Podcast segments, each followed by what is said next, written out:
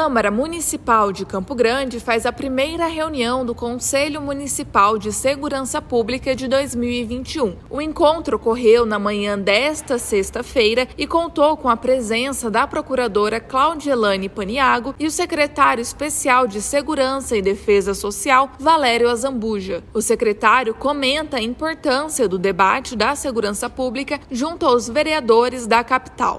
A Câmara Municipal, por intermédio da Comissão de Segurança, também é membro permanente que compõe esse Conselho do Plano Municipal de Segurança. Todas as demandas trazidas, tanto pelos conselheiros como também por vereadores, é discutido, é debatido dentro do Conselho Municipal de Segurança e é todos em prol da nossa sociedade campo-grandense. Adriana Costa, diretamente da Câmara Municipal de Campo Grande.